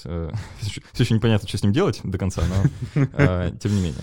Не, А, У нас э, довольно много вопросов, на самом деле, они все такие, как водится, экзистенциально глубокие. Мгм. Вот, но мы не будем прям сильно уходить э, в далекие философские дебри, пробуем по верхам, насколько это возможно. Ну, давайте попробуем, да, в режиме блица такой. Да, да. а, Ты же прочитал первый вопрос, понял, что это невозможно. Но, тем не менее, мы попробуем. Ирина Жукова э, спрашивает, какова ваша позиция относительно существования свободы воли? Э, Нет, моя позиция очень просто. Можно коротко ответить. Да, моя позиция э, во многом э, кантианская, да, то есть я полагаю, что в опыте мы должны руководствоваться все-таки, в том числе, когда речь идет о нашем с вами объяснении, мы должны руководствоваться да, опытными данными. И свобода ни в каком опыте, понятное дело, не проявлена, говорить тут не о чем. А, но нам абсолютно ничто не мешает э, мыслить да, себя как э, так, как если бы не было никакого мира, опыта и так далее, и, э, собственно говоря, отсюда выстраивать наши с вами действия. То есть для меня свобода возможна в таком двухтактовом режиме. Сначала принимаешь решение, а потом думаешь, как это решение реализовать в предлагаемых обстоятельствах. О, это, вот я не помню, кажется, Дэвид Юм э, примерно так высказывался, когда вы про это спрашивали, что вот вы... э, Вот, могу напутать, да, э, не, не, не очень ориентируюсь э, в, в именах.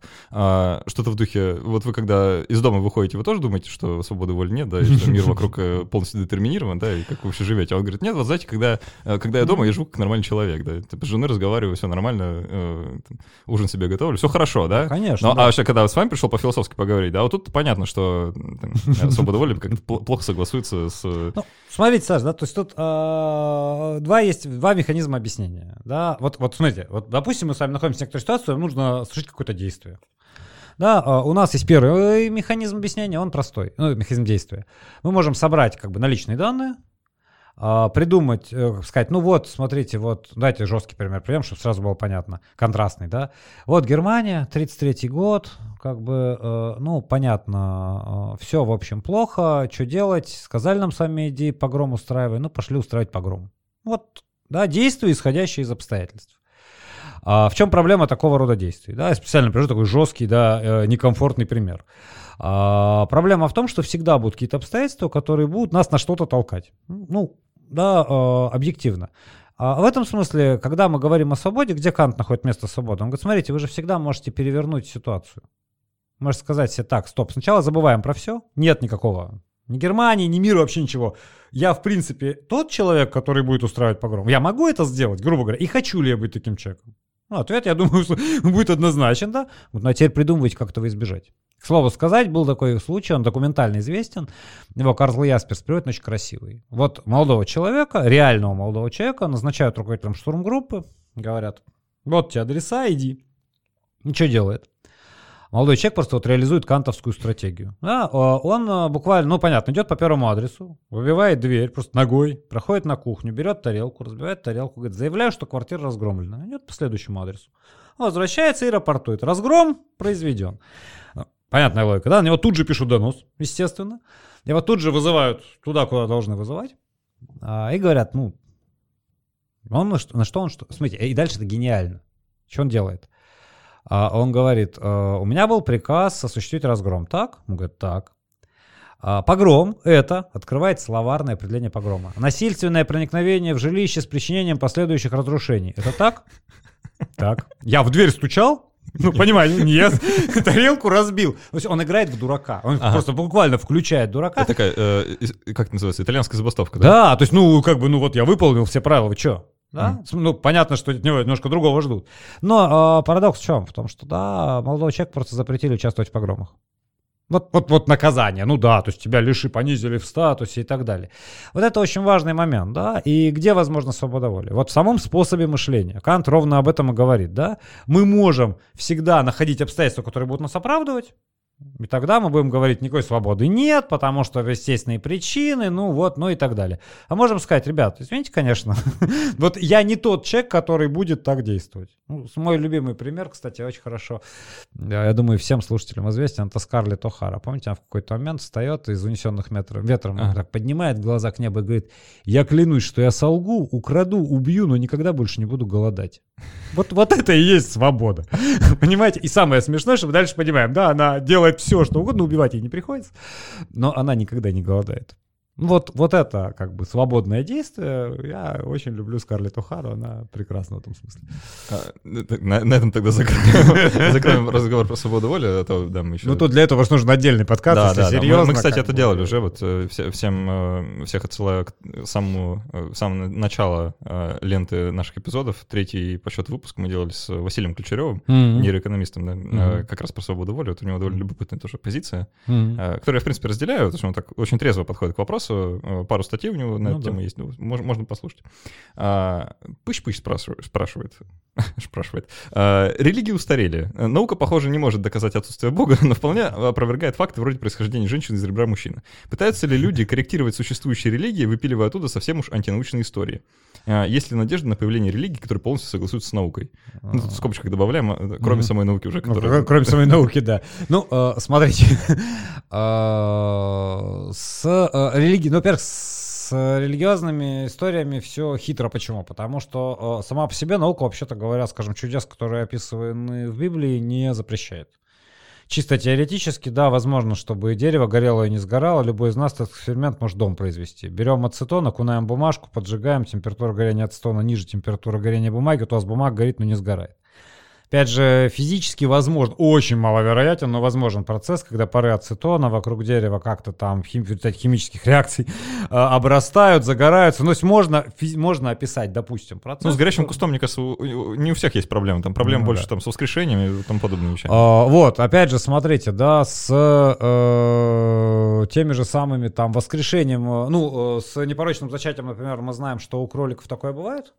О, знаете, я тут такую историю слышал. Вот я до сих пор не успел проверить, правда это или нет. Mm-hmm. А, но если правда, то это, черт возьми, должно стать новой религией. Потому что а, история где-то в Африке произошла, в какой-то африканской стране. А, mm-hmm. Женщина... Сейчас, э, извините, графические подробности начнутся. Если mm-hmm. вы э, там, слушатели меньше 18, пожалуйста, закройте уши, да? вытащите наушники. А, она занялась оральным сексом с мужчиной, так. а, а после подралась с ним на ножах. Угу. А, и как так получилось, что а, сперматозоид попал в матку при ага. ножевом ранении.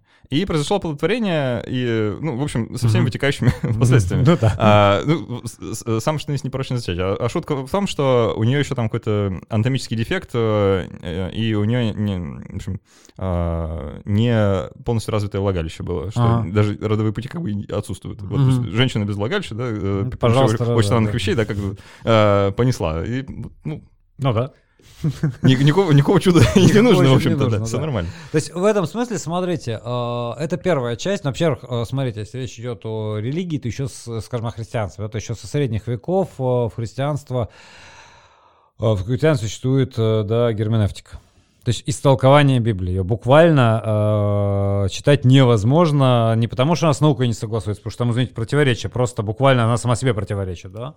А, это раз. А, вторая история, смотрите, когда мы берем и говорим, вот, значит, у нас тут а, научные факты, да, а, религии точно совершенно не, э, не отменяют религиозных всех вещей. Прогулки по воде, возможно, и так далее.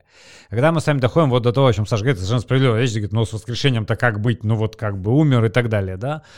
Uh, то есть тоже очень важные вещи, да, смотрите, во-первых, с uh, понятием смерти, оно очень сильно модифицируется, скажем, в современности и так далее, да, а, то есть, опять же, если читать аллегорически, можно по-разному, да.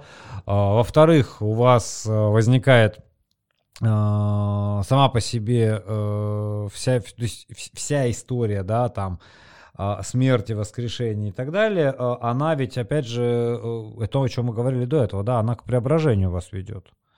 То есть э, смысл-то религии не в том, чтобы рассказать вам какую-то там хитрую историю про то, что был суперчел, он там из рыбы умел делать бог знает что, из хлеба и так далее, а потом помер, но, но воскрес. Да? У вас история-то про преображение.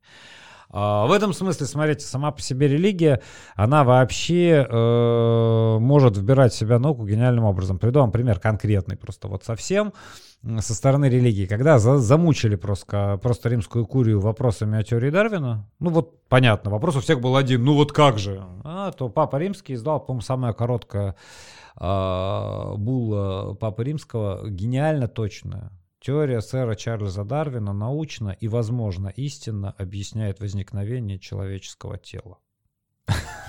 Понимаете, а мы про душу. То есть вот это, это гениальная формулировка совершенно, да. то есть отточенная, да, ну понятно, по латыни все дела.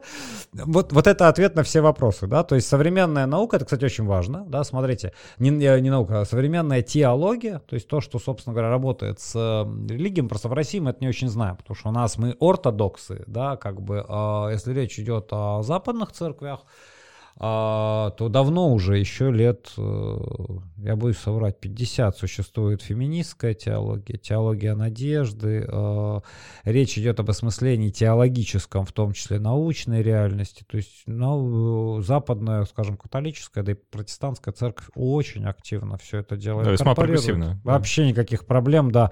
И, собственно, одна из самых веселых вещей, чтобы вы понимали, да, пост, например. Ну, мы себе как пост представляем, да?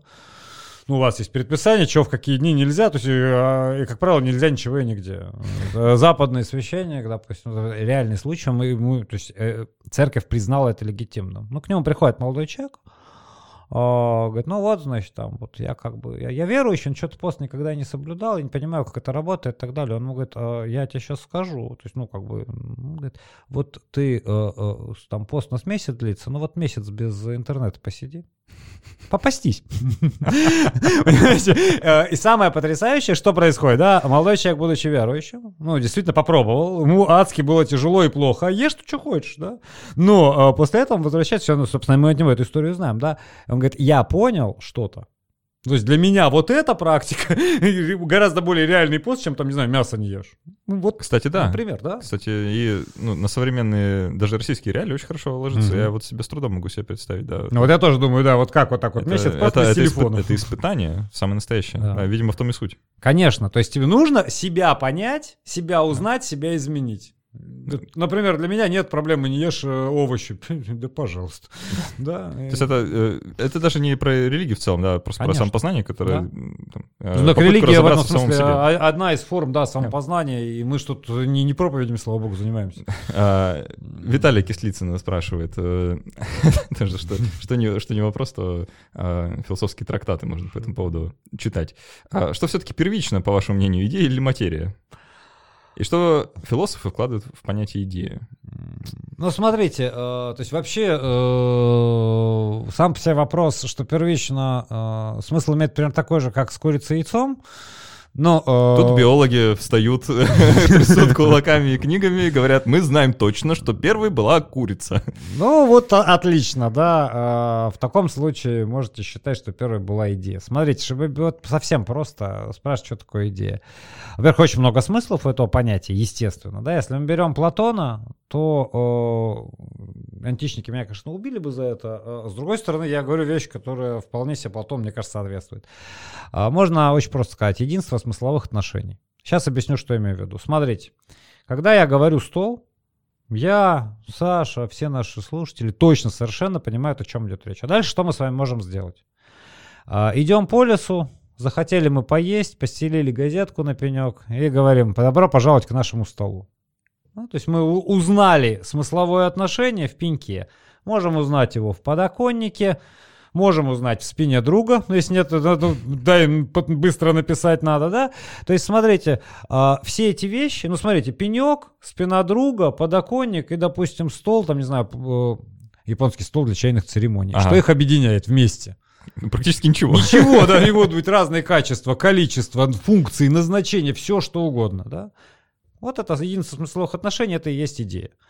Соответственно, смотрите, если э, мы с вами, э, как мы уже сегодня говорили в основном подкасте, да, говорим, э, что нам недостаточно просто воздействия на нас вещей, нам нужно их обрабатывать, то ответ на ваш вопрос как бы самоочевиден. Для того, чтобы у вас было просто элементарно палка-копалка, да, вам нужен какой-то смысл, в котором будете работать. Ну, вот вся история.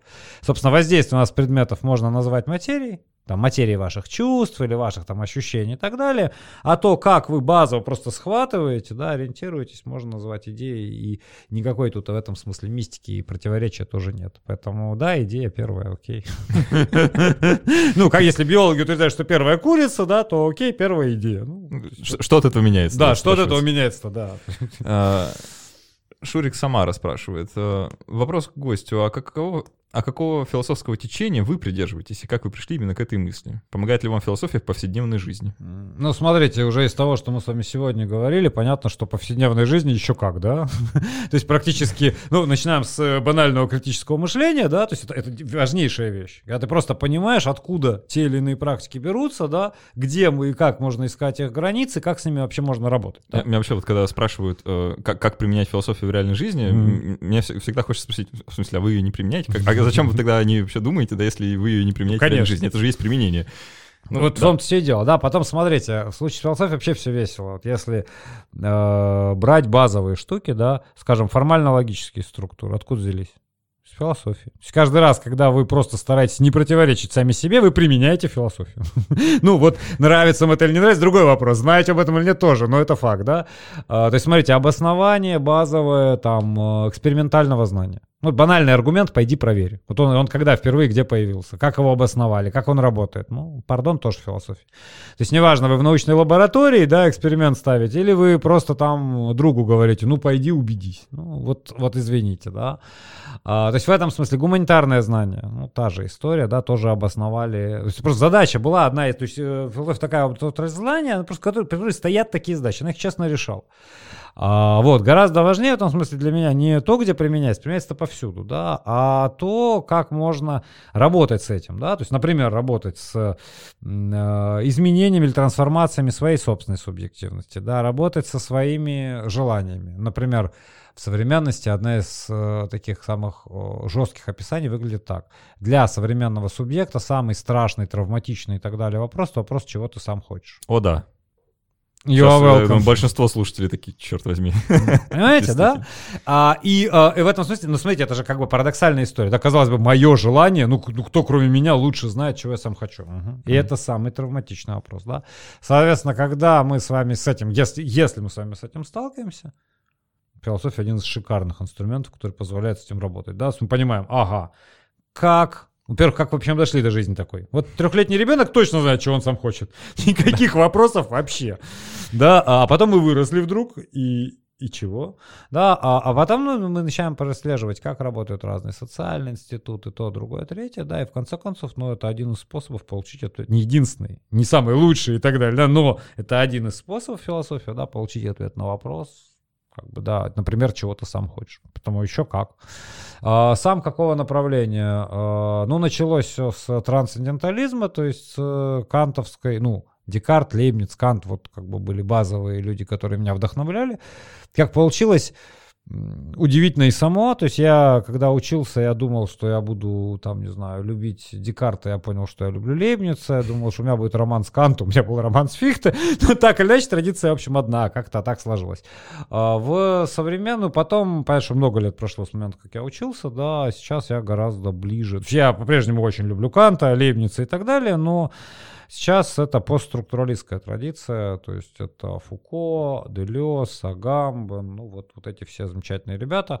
Но опять же, э, смотрите, я бы соврал, если бы сказал, что вообще есть хоть один человек, который говорит, я люблю там всего Платона, или всего Фуко, или всего Канта. Ну так не бывает, конечно, да. То есть я не могу сказать, что я люблю все, любого постструктуралиста, который есть вообще на планете Земля. Ну нет, конечно, там. Агамбен э, близок к сердцу моему там особо, да, а скажем, там, не знаю, Дорида гораздо меньше. Так, Понятно. Ну, постструктурализм. А, а потом с непроизносимым ником, на который я, тем не менее, произнесу. UTDKGCHN. Э, я, я, кстати, грешным делом подумал, что это просто э, транслитерация, и что там на русском что-то зашифровано. Ну нет, mm. проверил сегодня. А, спрашивает, э, истина реальна или это теоретическая конструкция, а в реальности могут существовать только версии консенсуса ученых? Смотрите, э, я не смогу, к сожалению, э, в отличие от Саши, произнести этот ник, да? да? А, ну, у меня перед глазами мне проще. Ну, да, а, ну, ну тоже было бы сложно, даже если бы он был перед глазами. А, вот смотрите, отсылаю вас к совершенно замечательному фильму «Матрица», первое, да, ну вот «Братья Вачовски», все дела, теперь уже «Сестры Вачовски», неважно. Uh, да, uh, смотрите, там ведь э, он весь крутится. Ну, во-первых, это очень важно, да, если вы посмотрите на этот фильм, там он весь нашпигован, собственно, философскими концептами, буквально. Ну, то есть он там достает вот эти взломанные программы, которые в самом начале продает, да, из книжки «Система вещей» это Бодрияр. Один из, знаете, самых культовых философских как бы книжек 20 века.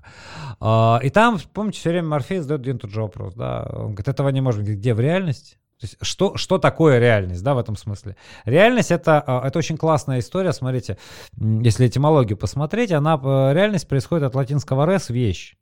Смотрите, ну, в, в, в латыни вещь существует так же, как у нас. Когда я говорю, что ну, нужно различать такие вещи, как любовь и влюбленность, или могу сказать такая вещь, как наушники. То есть, понимаете, да, вот спектр очень велик. То есть в этом смысле, смотрите, э, что мы э, фиксируем под словом реальность. Да? Связность того, что попадает в фокус нашего внимания. В этом смысле реально ли истина? Да еще как. ну, то есть, если я на самом деле, да, убежден, что вот а, явление А вызывает явление Б, ну, пардон, я так э, это объясняю, я так себя веду, я это учитываю, куда же реальнее это, да, оно оказывает на меня самое непосредственное воздействие, да. Э, то есть оно, это, в этом смысле реальность это всегда сеть. Ну, собственно, Морфей, да, он так и объясняет, что матрицу нельзя потрогать, там, понюхать и так далее. Это тоже ну, тот мир, который найдет тебя на глаза. Вот, собственно говоря, то, то что тот та картинка, которая возникает, которую увидеть своими глазами, да, ваш способ э, ориентироваться, это и есть реальность. Ну, истина тут, конечно, неустранима. Тут важно э, вспомнить, да, что вот эта реальность в голове, это да. никоим образом не тождественно какому-то гипотетическому миру, который существует вне вашей головы. Совершенно верно, да. То есть не, не надо думать, что та, так оно и есть. Да. вот это это другой вопрос. Было но... чрезвычайно наивно, но э, ну, я думаю, люди старше там, не знаю, лет 16, они вот начинают подозревать, что, в общем-то, мир, да, есть некоторая разница, да. А, э, этот э, патрон, ник которого я не буду произносить больше, еще раз, а, он еще несколько вопросов задает, просто в догонку, длинный такой э, текст. А, истинным ли будет утверждение, что истинность чего-либо можно только постулировать, а потом только доказывать тождественность ей остальных утверждений?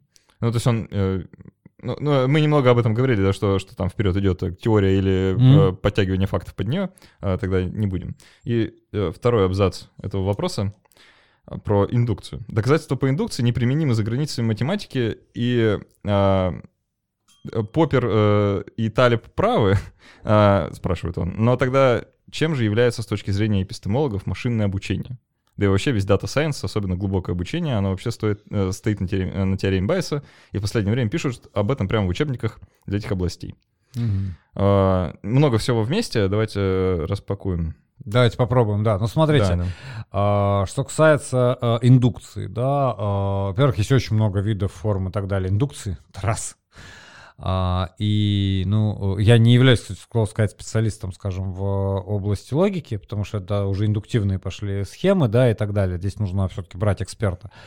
А, но мне, честно говоря, кажется, ну, я думаю, что я не сильно грешу против истины, да, что, вообще говоря, само понятие индукции давно уже устарело, да, потому что, скажем, Бекон исходил из индуктивных схем, так это схемы, которые э, с, э, не имеют ничего общего с тем, как мы обычно понимаем индукцию, типа от частного к общему, ничего подобного. Да, смотрите, у Бекона логика была очень простая, но вот представим себе простейшую задачу. Э, мы с вами смотрим э, в окно и видим, что асфальт мокрый. Если мы можем, предположим, на секунду, а Бекон был убежден, что можем, да, записать все причины мокрого асфальта, ну там поливальная машина, дождь, там растаявший снег и так далее, то э, Бекон что дальше предлагал делать? Он говорит, сначала составляем таблицу качеств. Вот это оно и есть, да, то есть пишем мокрый асфальт и понеслась.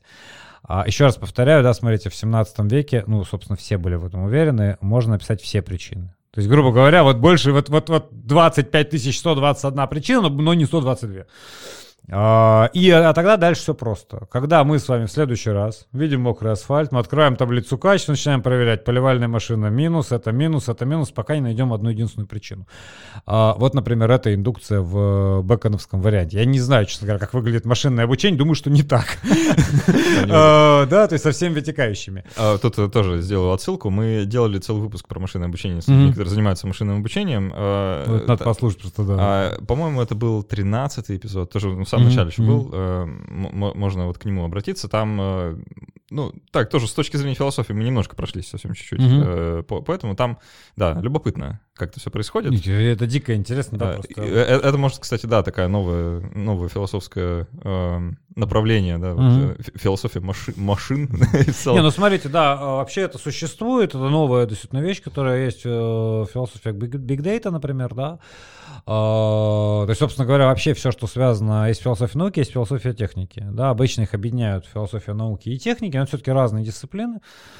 А, и начиная там с еще Винера, прости господи, да, с кибернетических первых там разработок, с э, прочих вещей, самообучающихся, обучающихся машин, а, философские вопросы никогда оттуда никуда не уходили. А, в этом смысле понятно, что развиваются базы данных, развиваются множество всяческих других направлений. Конечно, это, это есть, это очень активно исследуется. Там, по-моему, Оксфорд сейчас является лидером. Либо Оксфорд, либо Токио. Я не помню, кто там сейчас последний. Ну вот по, по, по именно импактности и так далее, да, лидирует. Но это очень активное направление, просто это направление, которое связано в первую очередь с логикой. Опять же, это формальную логику придумал Аристотель там в 4-3 веках до нашей эры, современных логических исчислений несколько десятков тысяч. Ну вот так вот, чтобы просто понимали, а масштаб бедствия, да. А, поэтому вот просто так, э, я думаю, что даже то, о чем писал Поппер, Поппер все-таки жил в другом мире, да, мы с вами живем в совершенно другой реальности. Я думаю, что механизмы описания, типа там деление на индукцию, дедукцию точно просто кажется, не годятся уже. А, а, мне кажется, вот с этими вообще индуктивными, дедуктивными методами произошла вот эта оказия с Конан Дойлем, который, судя по всему, их как-то перепутал между собой. Ну да, да, да, который дедуктивный метод, который вообще ни разу не дедуктивный, да, и так э, далее. Поэтому, да, немножко бессмысленно получается уже. Егор Марков спрашивает, последний вопрос на сегодня. А, такой у него вопрос. Во всех науках понятно, все э, завязано на статьи и публикации, которые, в свою очередь, собраны из экспериментов, наблюдений и так далее. А в философии-то это вообще как работает? А, ну, вот, во-первых, во всех науках сразу а, понятно, вот первый шаг редукции, о котором мы говорили. Непонятно. То есть вот уже не очень понятно, да? Смотрите, философия работает очень по-разному. Ну, смотрите, опять же, вот как, допустим, физики шутят, мне говорят, последним физиком был Лев Давыдович Ландау. После него нет физиков. В каком смысле? Есть оптики, а. есть э, квантовые механики, теоретики поля, кто хотите. Но нет человека, который понимал во всей физике, да. А с философией на самом деле ровно такая же история. Потому что есть логики, которые реально все поголовно там позаканчивали, как правило, и философский, и матмех, ну, там просто делать ничего без э, самой крутой математики и так далее. Да, которые занимаются там всем чем угодно, от теории аргументации до логических исчислений, программирования на железе, бигдейта и так далее, да. Есть философия науки, философия техники, есть философия, есть философская антология, а есть этика. К слову сказать, это тоже строгая область, да, то есть не то, что вот мы все думаем, да, там, бабушку через дорогу переводи, там, уважай старших, не-не-не-не, вот, вот именно эти, познавательная, очень строгая область, а, то есть у нас на себя дискредитировал, ну, по понятным разным причинам, да, когда нет э, строгости логической, тогда мы начинаем говорить голосуй сердцем, там, в общем, как бы, ну, вот и такая этика себя дискредитирует. Вообще это очень строгая область.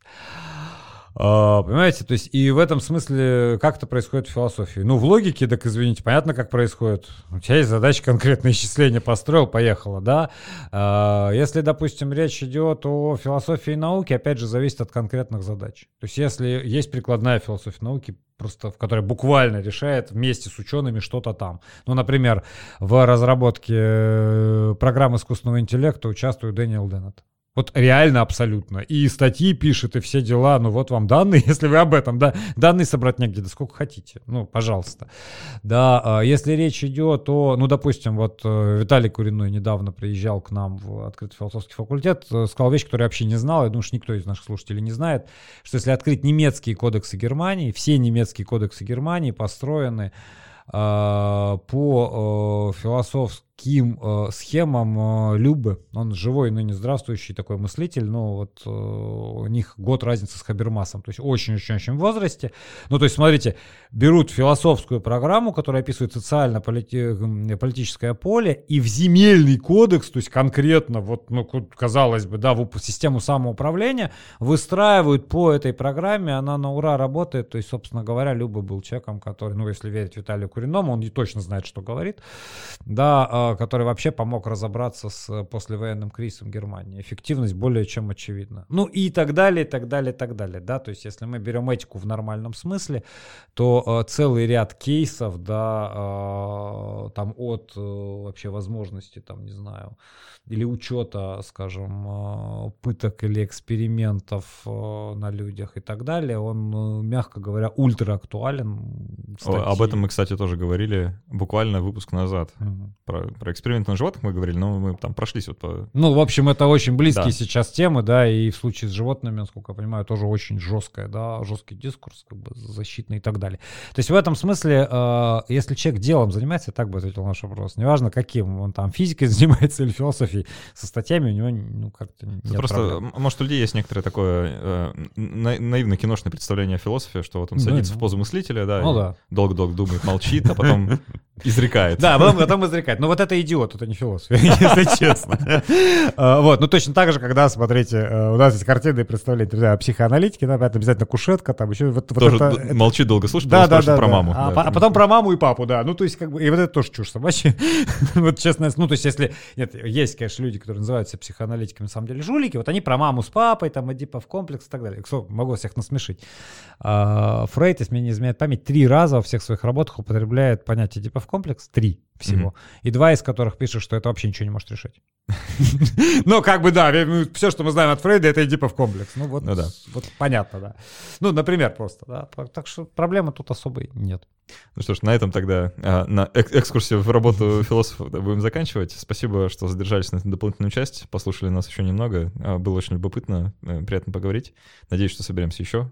Да, да а, с удовольствием. А так... Спасибо вам. А так все, будем заканчивать. Спасибо, что были с нами. До встречи через неделю и пока.